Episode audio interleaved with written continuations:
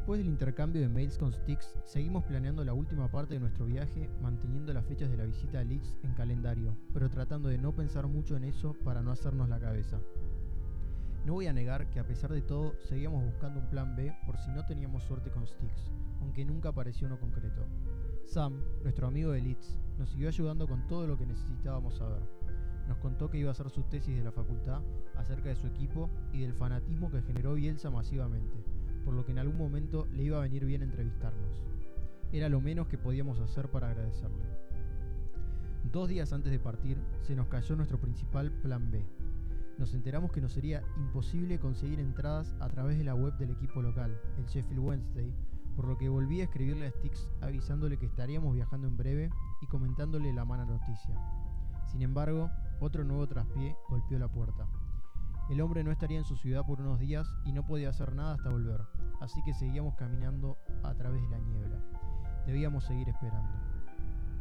Como dije previamente, a pesar de que la idea del viaje era que fuese para ver mucho fútbol, no tuvimos mucha suerte con las fechas, por lo que la perspectiva mutó un poco. Hacer un viaje documental donde el fútbol sería uno de los temas a tratar. Vimos al Leighton Orient en Londres ganar en vivo en un estadio muy lindo con un pasto mejor que el de cualquier cancha argentina. Después no volvimos a ver fútbol europeo, ni siquiera en televisión, hasta llegar a Manchester, 10 días después. Mientras tanto, seguíamos los partidos de nuestros equipos de Argentina como podíamos, el River Boca por la Libertadores incluido. En medio del viaje y sabiendo que Stix había vuelto a Leeds, me comuniqué con él una vez más. Su respuesta fue la siguiente. Hola Nicolás, voy a ver qué puedo hacer, pero no voy a poder confirmarte nada hasta el día antes del partido.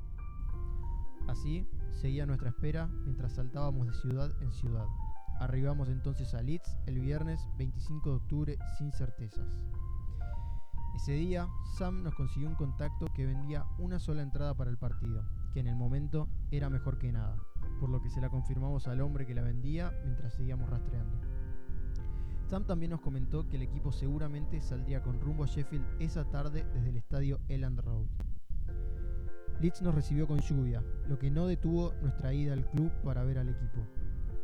El recinto estaba cerrado, había solo un guardia y un par de trabajadores. No había entradas para el partido. Después de rodearlo un par de veces, encontré una puerta abierta y me mandé sin pensarlo.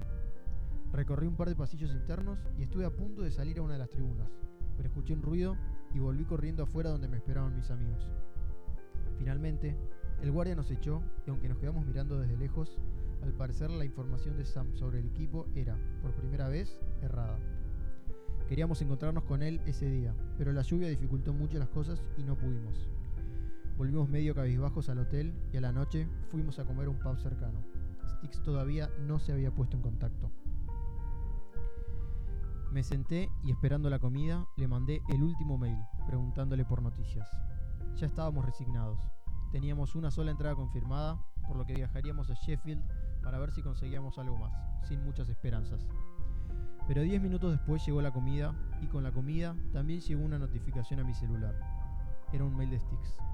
Les comenté a mis amigos y lo empecé a leer en voz alta. Son buenas noticias. A pesar de que las entradas están agotadas, les conseguí tres tickets para el partido. Llámenme a este número mañana cuando lleguen a Hillsborough. El grito de los tres hizo que todo el bar nos mirara raro, mientras en la pantalla de la televisión el Leicester goleaba al Southampton. No lo podíamos creer. Volvimos al hotel temprano y nos fuimos a dormir con sonrisas en las caras. El partido era al mediodía, por lo que cada segundo contaba. Dejamos nuestras cosas en el hotel, ya que volveríamos a buscarlas a la tarde, y salimos en ómnibus hacia Sheffield, la ciudad de los Arctic Monkeys. La lluvia no cesaba, pero no importó. Arribamos al centro semi vacío y nos tomamos un nuevo bus que nos llevó al estadio en las afueras después de mil vueltas. Hillsborough es tristemente recordado por una tragedia donde murieron 96 personas en 1989. Por eso está cargado de historia. Antes de entrar, compramos un vino argentino como agradecimiento para Stix y nos dirigimos a la puerta visitante a esperar al equipo. Nos sorprendió el fácil acceso que había. Tan solo una valla y algunos hinchas curiosos. Cinco minutos después, el plantel estaba bajando con Bielsa a la cabeza, que saludó y entró, concentrado. Una persona del cuerpo técnico vio mi camiseta y exclamó, Dale millonario.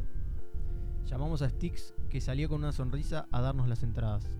Charlamos un poco, aceptó el vino y nos dijo que lo buscáramos a él en ese lugar después del encuentro para ver si conseguíamos charlar con el técnico. Así fue que nos acomodamos en nuestros lugares. Fue raro estar en la misma tribuna en la que había sido la tragedia. En la misma. Se sintió extraño. Ese partido cambió la historia del fútbol inglés, pero quedará para más adelante su historia. De vuelta en el presente, el Leeds y el Sheffield no se sacaron ventajas, y todo terminó en un 0 a 0 que no satisfizo a nadie. La nota en la tribuna la dio una mujer chilena que el día anterior había ido a buscar unas palabras de Bielsa al restaurante donde éste se encontraba, y el técnico se quedó charlando con ella durante una hora sobre el conflicto que acontecía en su país, además de encargarse de conseguirle una entrada. El momento había llegado. Volvimos de vuelta a la entrada visitante y esperamos un rato. Stick se acercó entonces y nos dijo que ya había hablado con Marcelo, pero que tendríamos que llamarlo cuando saliese para que nos viera. Los jugadores empezaron a pasar por adelante nuestro en dirección al ómnibus, y último salió el DT. Saludó al público, pero al principio no nos vio. Lo seguimos con la vista mientras empezaba a alejarse hacia el transporte, decepcionados. El objetivo se fumaba de un momento al otro. Pero de repente siguió de largo sin subir y nos miramos entre nosotros. ¿A dónde iba? En silencio y observando de lejos, empezamos a ir tras sus pasos. Salió de los límites del estadio y caminó un par de cuadras con dos personas hasta un estacionamiento, mientras nosotros estábamos listos para encararlo. Finalmente vimos nuestra chance. Marcelo. Bielsa se dio vuelta con una sonrisa. Vinimos a Leeds a ver al equipo y a conocerte. Estuvimos hablando con Sticks de vos. Sí, me comentó. ¿Cómo vieron el partido?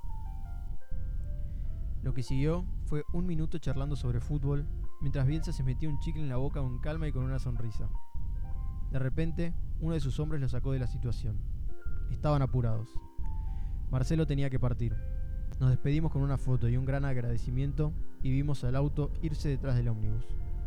Habíamos cumplido el objetivo. El primer bus, el que nos llevaba a la terminal, tardó tanto en llegar que tuvimos que correr para alcanzar el segundo que partía hacia Leeds, solo para darnos cuenta de que este no había llegado aún, y también tardó su buen tiempo. Cuando arribamos, nos corría el reloj, así que agarramos rápido nuestras cosas del hotel y salimos hacia otra nueva terminal con destino a Liverpool. Allí nos encontrábamos cuando de repente nos llegó un mensaje de Sam que nos dijo que estaba viniendo corriendo a saludarnos. ¡Qué hombre, Sam! Llegó agitado y nos sacamos una foto para terminar de certificar la aventura, al mismo tiempo que veíamos que nuestro bondi se estaba yendo. Corrí a decirle a la chofer que nos esperara, y aunque estuvo realmente muy cerca de irse sin nosotros, aguardó de mala gana. Nos despedimos de nuestro amigo inglés y finalmente abandonamos Leeds. La historia estaba escrita.